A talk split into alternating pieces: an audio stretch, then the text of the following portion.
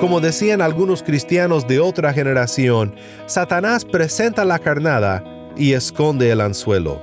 Si Eva hubiese visto en el momento de su tentación la tristeza y el dolor, la pérdida y la muerte que resultaría de sus deseos fatales, no creo que hubiera comido del árbol prohibido. Puedes estar seguro de eso. Por más atractiva que sea la carnada, el anzuelo no vale la pena, mi amigo.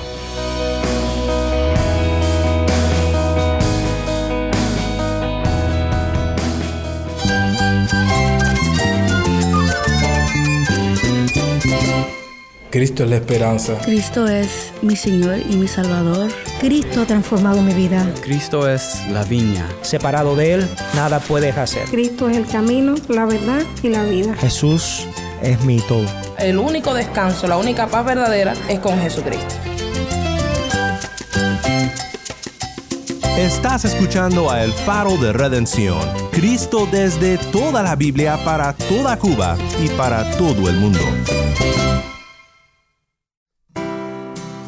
Hola, mi nombre es Daniel Warren. Gracias por acompañarme aquí en El Faro. Estamos en una serie titulada La verdadera fe, estudiando juntos por dos semanas el libro de Santiago. Hoy tomaremos tiempo para pensar en la tentación y el pecado, y cómo debemos de aprender que el verdadero problema no es lo que muchas veces pensamos que es.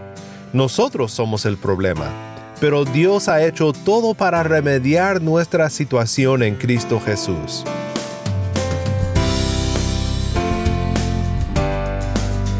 Si tienes una Biblia, busca Santiago 1, 13 al 18 y quédate conmigo.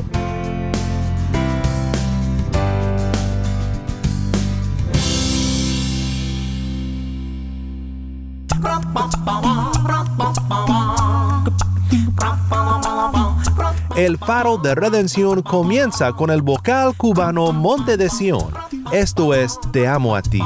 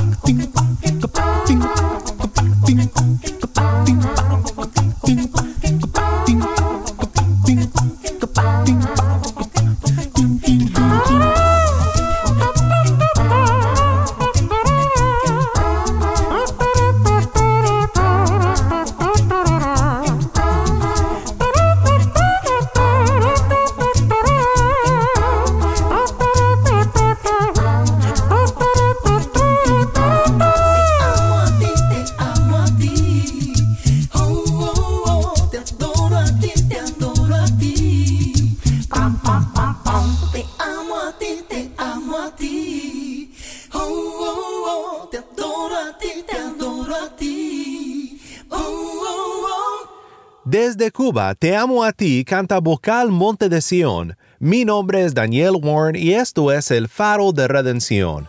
Cristo desde toda la Biblia para toda Cuba y para todo el mundo.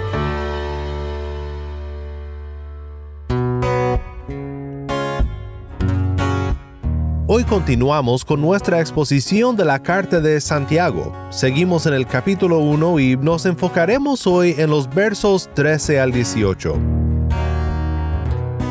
Lo que quiero mostrarte desde este pasaje sobre la verdadera fe es que la verdadera fe confía en el Padre.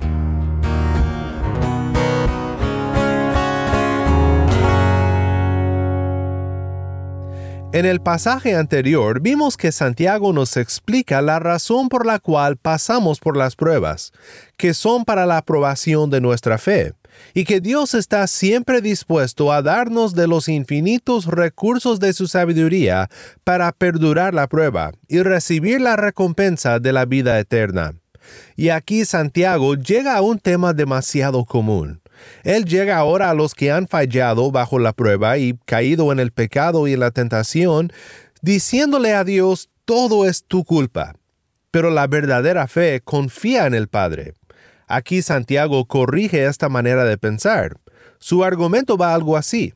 Porque Dios es bueno y nunca cambia, debemos de combatir la tentación confiando en Él. Que nadie diga cuando es tentado, soy tentado por Dios, porque Dios no puede ser tentado por el mal y Él mismo no tienta a nadie, sino que cada uno es tentado cuando es llevado y seducido por su propia pasión.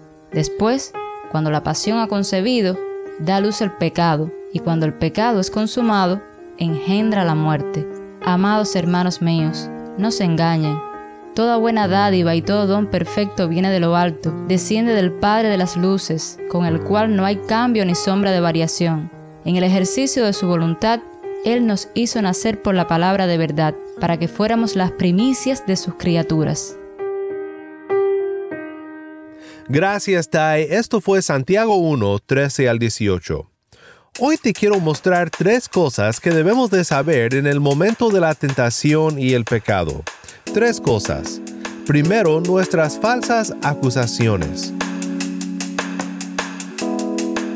Cuando caemos bajo la tentación y pecamos, tendemos a acusar a Dios falsamente. Que nadie diga cuando es tentado, soy tentado por Dios. Aquí vemos que el corazón humano acusa falsamente a Dios por tentarnos con el pecado. Por un lado, suena lógico, ¿verdad?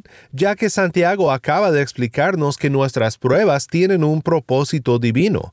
¿A poco no es lógico pensar que Dios planifica estas pruebas para nosotros y que Él es quien los manda a nuestras vidas? Pues claro que sí. Génesis 50, versículo 20. Ustedes pensaron hacerme mal, pero Dios lo cambió en bien. Pero no podemos decir si fallamos la prueba y actuamos pecaminosamente que fue culpa de Dios. Santiago responde con palabras claras y firmes. Dios no puede ser tentado por el mal y él mismo no tienta a nadie. ¿Recuerdas al joven rico que se acercó a Jesús y le preguntó en Lucas 18, 18 al 19, Maestro bueno, ¿qué debo de hacer para heredar la vida eterna? Jesús le respondió, ¿por qué me llamas bueno? Nadie es bueno, sino solo uno, Dios. Habacuc 1.13 dice que Dios es tan puro que ni siquiera puede mirar a la maldad. Dios no puede ser tentado a la maldad porque viola su misma naturaleza santa. Hemos pensado en la providencia y la soberanía de Dios y me gusta lo que dijo Thomas Manton sobre esto. En su providencia Dios conoce sobre el pecado pero sin pecado, como un rayo de sol alumbra un estercolero sin ser manchado por ello. Manton continúa, Dios es tan inmutablemente bueno y santo que está por encima del poder de la tentación. Los hombres fácilmente se doblan y varían, pero Él no puede ser tentado. Nosotros debemos de temblar porque somos muy fácilmente tentados. Pues ahora veamos la segunda cosa que debemos de saber en el momento de la tentación y del pecado. Quiero que pensemos en nuestros deseos fatales que están a la raíz del problema.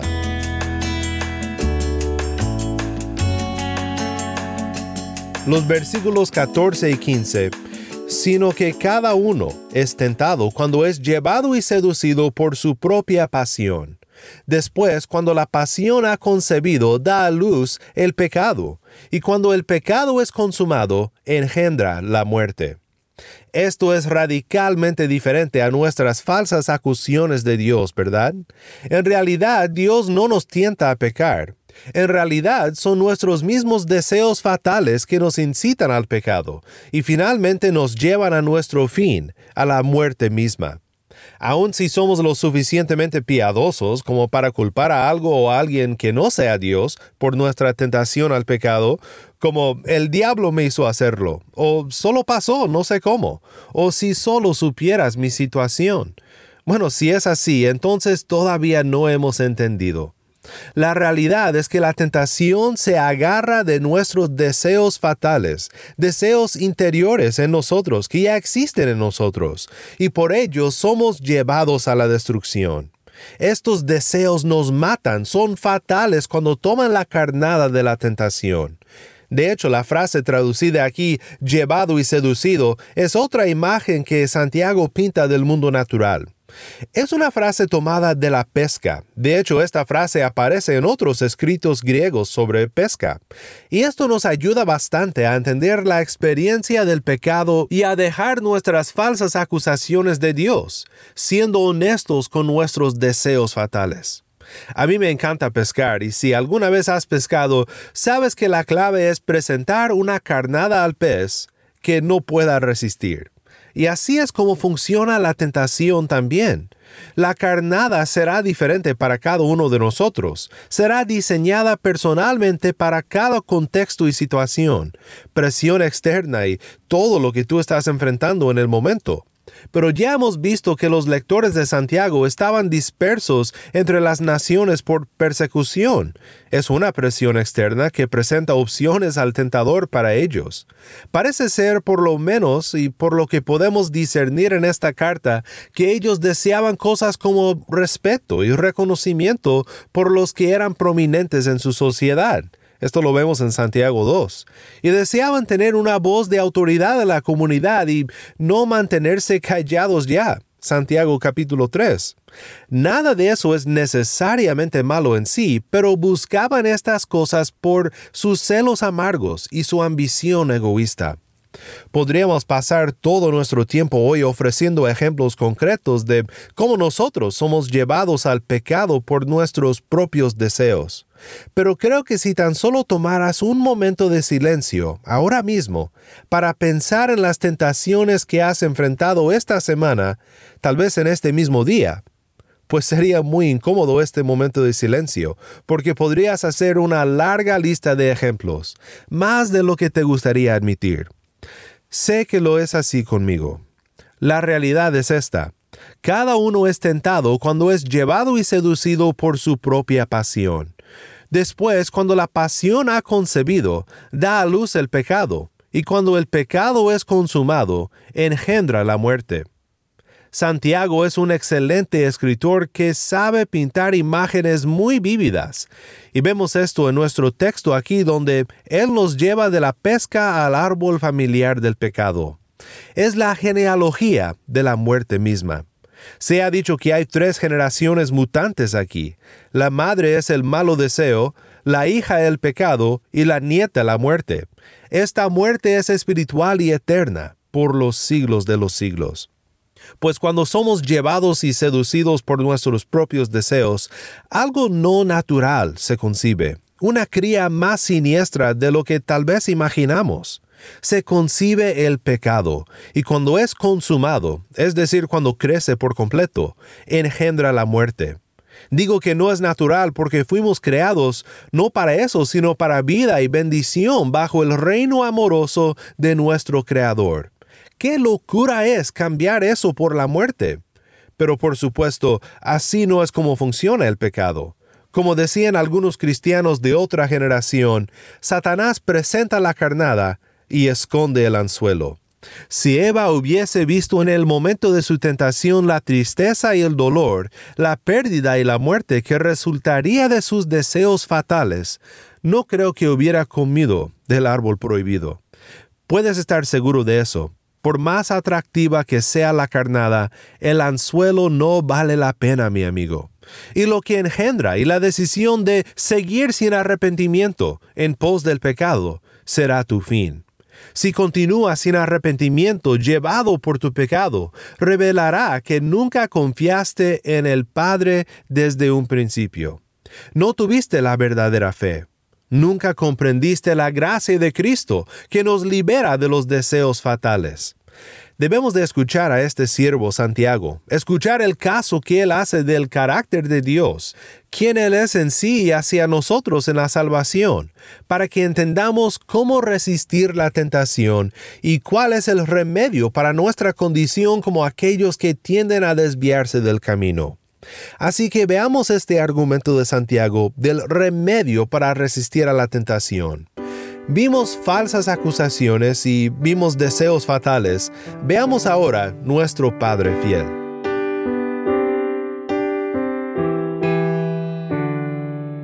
Versículos 16 al 18. Amados hermanos míos, no se engañen.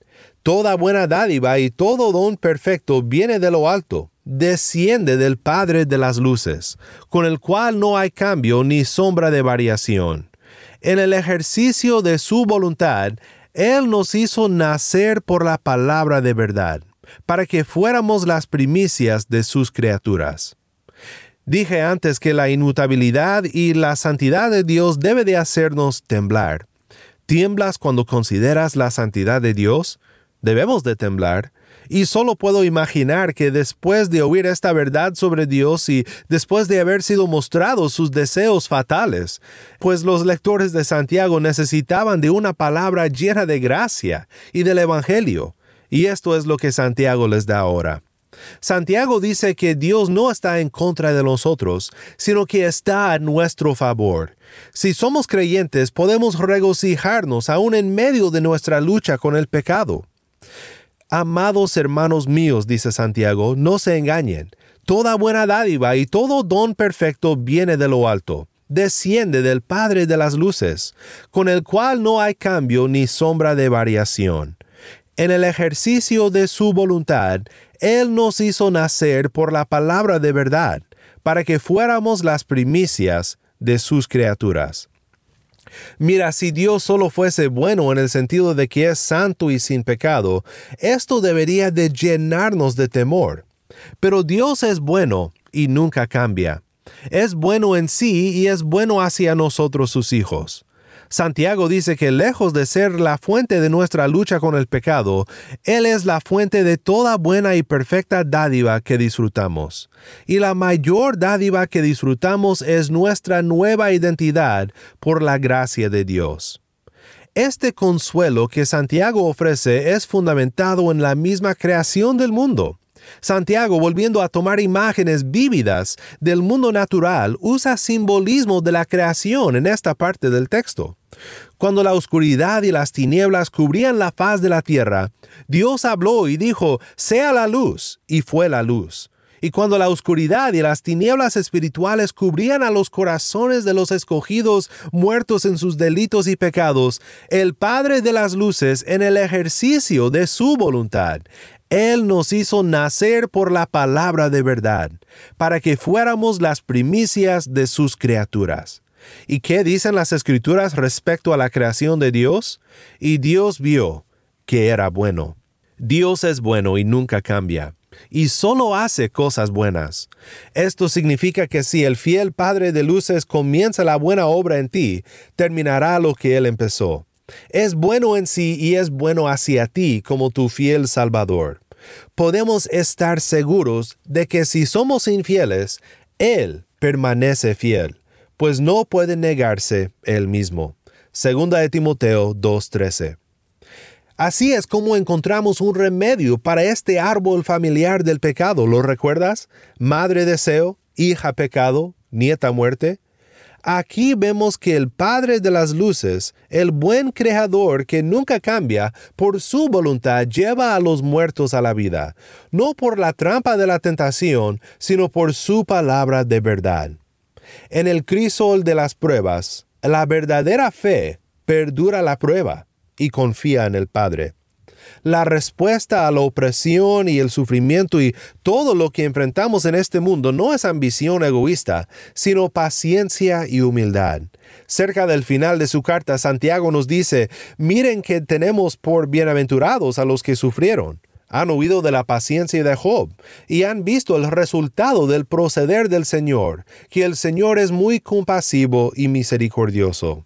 No sé cómo te identificas con esto, lo que Santiago corrige en este texto, pero si algo sé es que debes de confiar en el Padre fiel, de quien recibimos toda buena dádiva. Nuestras falsas acusaciones no tienen fundamento en la realidad. Nuestro pecado encuentra su fuente en nosotros mismos, en nuestros deseos fatales, no en nuestro Padre fiel. Podemos intentar culpar a otro, pero nunca funciona. Sin embargo, hay buenas noticias. Aunque nosotros somos los responsables de nuestros propios pecados, Dios en su gracia ha provisto un maravilloso y sorprendente remedio para nuestro pecado. En Levítico 16 las instrucciones para el día de la expiación son dadas, y central a esta ceremonia es el chivo expiatorio. ¿Pero qué es eso? dirás pues el sacerdote simbólicamente ponía los pecados del pueblo sobre este chivo expiatorio, y luego el chivo era enviado lejos del campamento al desierto. En esencia, el chivo era maldecido, porque ser enviado lejos del campamento de Dios y de Dios es la esencia de la maldición. Esta parte de la ceremonia apuntaba al día en el cual los pecados del pueblo serían puestos sobre otro, en expiación borrados una vez y para siempre. Santiago advierte a sus lectores a que no acusen a Dios de maldad, ni de ser el autor del pecado, pero he aquí las buenas noticias. Aunque nosotros somos culpables y responsables, y Dios ninguna culpa tiene, nosotros merecemos la muerte, leemos sobre nuestro Cristo, al que no conoció pecado, lo hizo pecado por nosotros, para que fuéramos hechos justicia de Dios en él. Nuestras acusaciones falsas son contestadas con este maravilloso remedio. Cristo tomó nuestros pecados sobre Él mismo. Nuestra deuda es cancelada y clavada a la cruz junto con Él. Él fue inocente, pero tomó la pena por nosotros, para que nosotros fuésemos hechos nuevas criaturas en Cristo. Mi hermano en Cristo, debemos de rechazar toda falsa acusación contra Dios y humillarnos con la realidad de nuestros deseos fatales. Y debemos de luchar contra la tentación y el pecado, confiando en la inmutable bondad de Dios, nuestro Padre fiel, quien por su voluntad nos ha llamado por su palabra de verdad a ser las primicias de la nueva creación en Cristo nuestro Redentor. Porque Dios es bueno y nunca cambia, debemos de combatir la tentación confiando en Él. Al Dios el, el Padre celestial.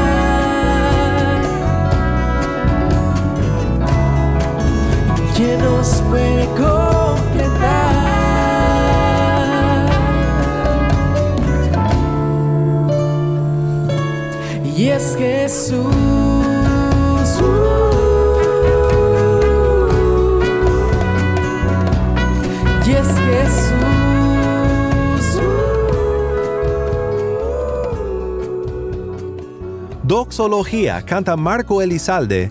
Mi nombre es Daniel Warren y esto es El Faro de Redención.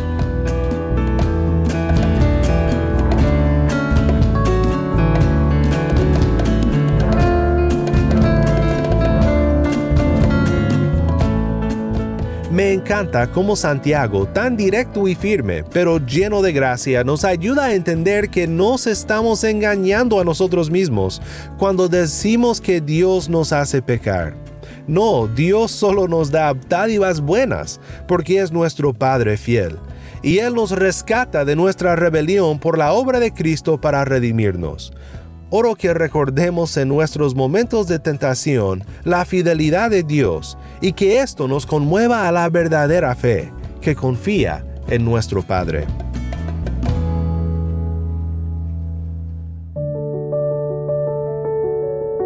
Si estás escuchando por el podcast, te quiero agradecer por tu ayuda en hacer que crezca la audiencia del Faro. Sabemos que muchos han de estar compartiendo con otros sobre cómo seguirnos en el podcast en Apple Podcast, Google Podcast, Spotify o por otros medios, porque notamos la diferencia que ha hecho. Si no lo has hecho, te pido que compartas esta semana con un amigo sobre cómo puede escuchar el Faro de Redención en el podcast o en la página web. También estamos en WhatsApp. Nuestro número es 1786-373-4880. Nuevamente nuestro número de WhatsApp 1786-373-4880. Envíanos un mensaje de voz, nos encantaría saber de ti. Gracias una vez más por tu fiel sintonía. Para más información sobre este ministerio y sobre cómo puedes ser parte de nuestra misión de alcanzar a Cuba con el mensaje de Cristo en toda la Biblia, visita nuestra página web elfaroderedencion.org. elfaroderedencion.org.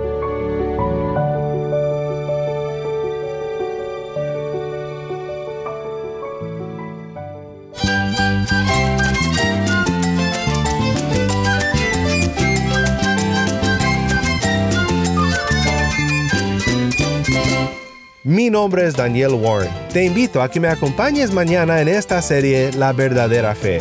La luz de Cristo desde toda la Biblia para toda Cuba y para todo el mundo, aquí en el Faro de Redención.